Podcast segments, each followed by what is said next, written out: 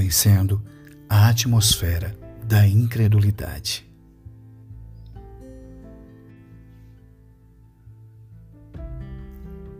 Então os discípulos aproximaram-se de Jesus em particular e perguntaram: Por que não conseguimos expulsá-lo? Ele respondeu: Porque a fé que vocês têm é pequena.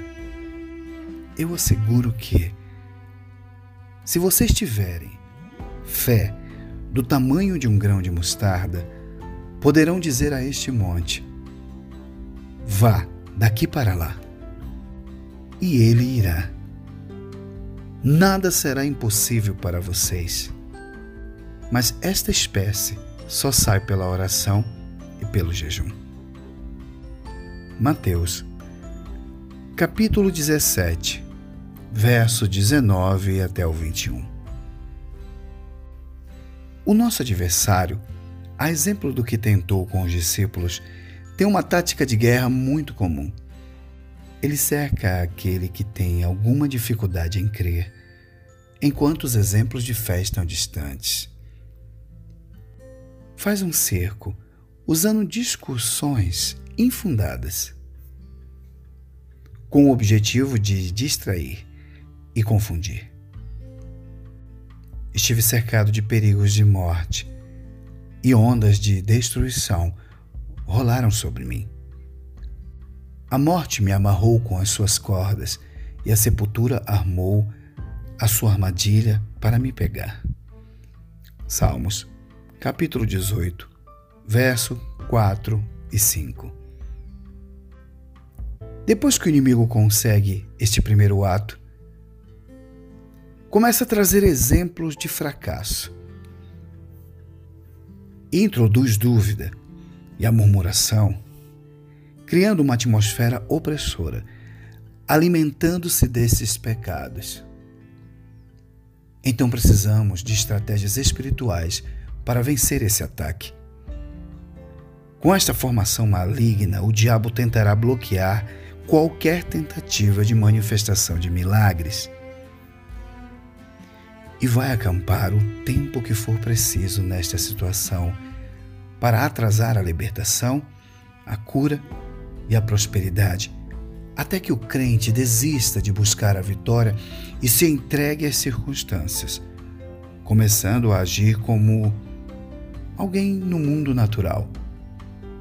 Devemos combater essa enxurrada de pensamentos derrotistas, levantando o escudo da palavra de Deus para se proteger e bloquear o inimigo.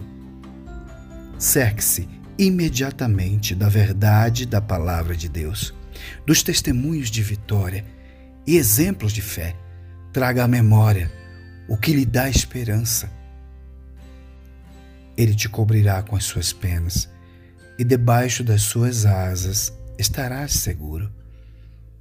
A sua verdade é escudo e broquel. Salmos, capítulo 91, verso 4.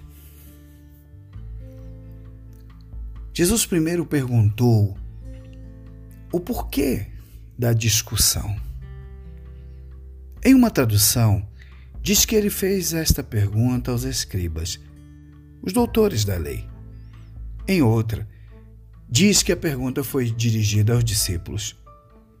Se juntarmos o entendimento das duas versões, chegaremos à conclusão de que, no fim das contas, Jesus estava pronto para repreender os acusadores, porém, também corrigir a postura errada que os discípulos tiveram de dar ouvidos a eles, facilitando o trabalho do diabo. Temos que andar na unção de Neemias, que, sem dar chance aos opositores da fé, seguiu com a obra e teve sucesso rápido no que empreendia. Aí eu mandei mensageiros a eles com o seguinte recado: Eu estou fazendo um trabalho grande e importante e não posso descer até aí. Eu não vou deixar este trabalho só para ir falar com vocês. Neemias, capítulo 6, verso 3.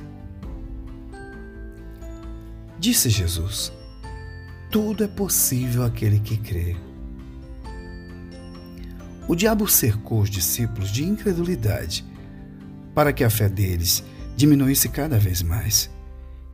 Eles já estavam com problemas e o inimigo viu nisso uma oportunidade para continuar oprimindo aquelas vidas.